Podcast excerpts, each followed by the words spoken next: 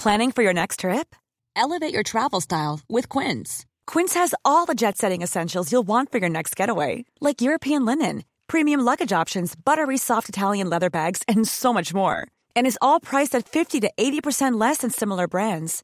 Plus, Quince only works with factories that use safe and ethical manufacturing practices. Pack your bags with high-quality essentials you'll be wearing for vacations to come with Quince. Go to quince.com slash pack for free shipping and 365-day returns. Eu sou Mário Persona e essas são as respostas que eu dei aos que me perguntaram sobre a Bíblia. Você pergunta se nós seríamos tentados ou somos tentados pelo diabo da mesma maneira como Jesus foi tentado.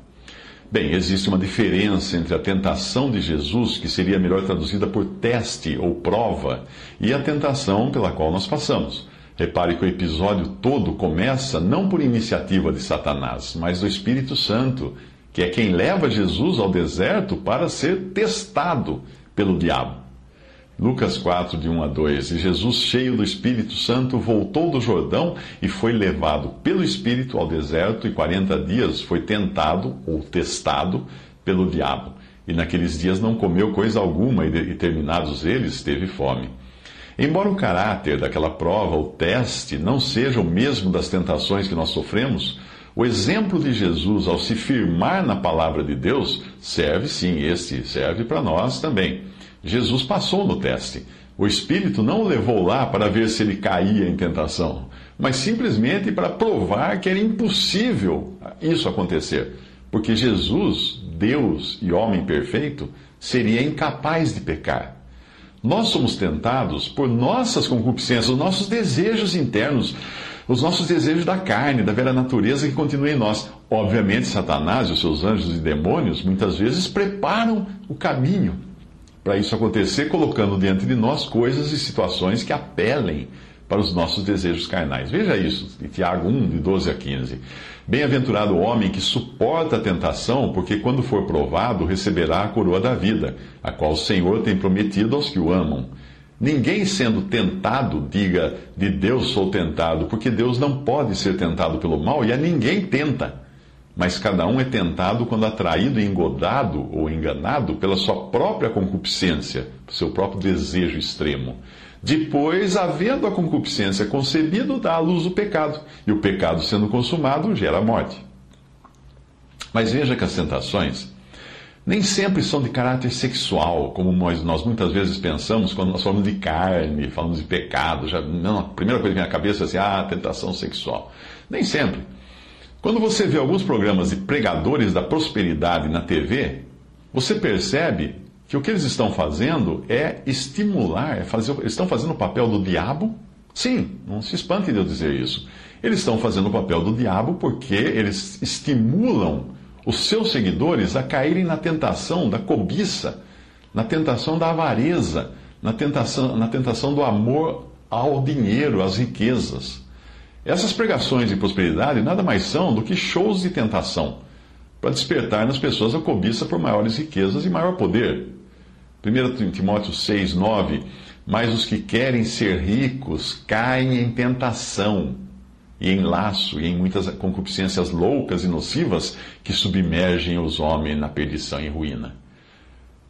O que pregam nas igrejas da prosperidade? Que você tem que ser rico e elas levam você a essa tentação de querer ser rico, mas os que querem ser ricos, o que diz a palavra de Deus, caem em tentação e em laço, em muitas concupiscências loucas e nocivas.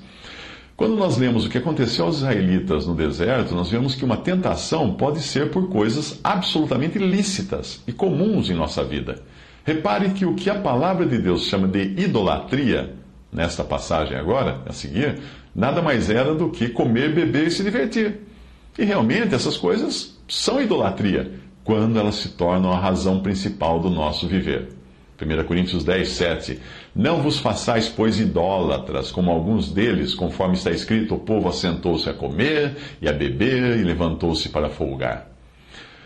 Um crente cai em tentação quando ele quer cair, porque ele está perfeitamente capacitado pelo Espírito Santo que habita nele para fugir da tentação. Porém, a vontade da carne é poderosa, e quando nós damos ouvidos a ela e deixamos de nos, nos dedicar à comunhão com Deus, à oração, nós acabamos caindo. Portanto, antes de tentarmos culpar Satanás pelas tentações, como desculpa para o fato de termos sucumbido a elas, é bom ter em mente o versículo a seguir, 1 Coríntios 10, versículo 13. Não veio sobre vós tentação, senão humana. Mas fiel é Deus, que não vos deixará tentar acima do que podeis. Antes, com a tentação, dará também o escape para que possais suportar. Depois de publicada esta resposta no, no meu no meu site, respondi.com.br, alguém escreveu como ficaria então a passagem de Hebreus, que afirma que Jesus foi tentado como nós somos tentados. Bem, a passagem é Hebreus 4,15, que diz: Porque não temos um sumo sacerdote que não possa compadecer-se das nossas fraquezas, porém um que, como nós, em tudo foi tentado, mas sem pecado. Tanto em Lucas como em Hebreus, a palavra grega é peirazo, que significa testar, como, fazem, como, é, como fazer um exame na escola. Portanto, não dá aí para você comparar só pensando no significado do grego, mas sim no contexto. A diferença grande, a enorme diferença, está justamente no final do versículo de Hebreus, que impõe a, a, distinção que existiu entre a tentação de Cristo e a tentação que nós sofremos. A palavra mas, porém, ou exceto, faz toda a diferença. Veja as diferentes traduções. Almeida Corrigida Fiel. Porque não temos um sumo sacerdote que não possa compadecer-se das nossas fraquezas, porém um que, como nós, em tudo foi tentado, mas sem pecado. Agora a edição Ave Maria, edição da Bíblia Católica Ave Maria. Ao contrário, um que passou pelas mesmas provações que nós, com exceção do pecado Agora, a tradução de John Nelson Darby, eh, de maneira, uma tradução livre, mas aquele que foi tentado em todas as coisas, de maneira semelhante, a parte o pecado. A parte o pecado. Uma outra tradução, uh, que é uma tradução literal, também diz a parte o pecado. E uma outra tradução uh, diz assim: é, pois ele mesmo foi provado como nós em todas as coisas, menos no pecado. Interessante. Isso esclarece a tentação que ele sofreu no deserto, isto é, uma tentação com exceção do pecado. Não é sem pecar, como diz a Bíblia na linguagem de hoje, por sinal a pior tradução que pode existir da Bíblia. Não é sem pecar, ou não é sem ter cometido pecado, como dizem algumas traduções, porque ali o sentido é sem ter em si o pecado. Pecado à parte, ou o pecado não estando envolvido na questão da sua tentação. É isso que quer dizer a passagem. Jesus sabia o que era passar por provações e privações, além de tentações, mas nenhuma resposta havia dentro do seu ser santo e puro e imaculado. Não tinha nenhuma resposta para o pecado, não tinha o eco que nós temos.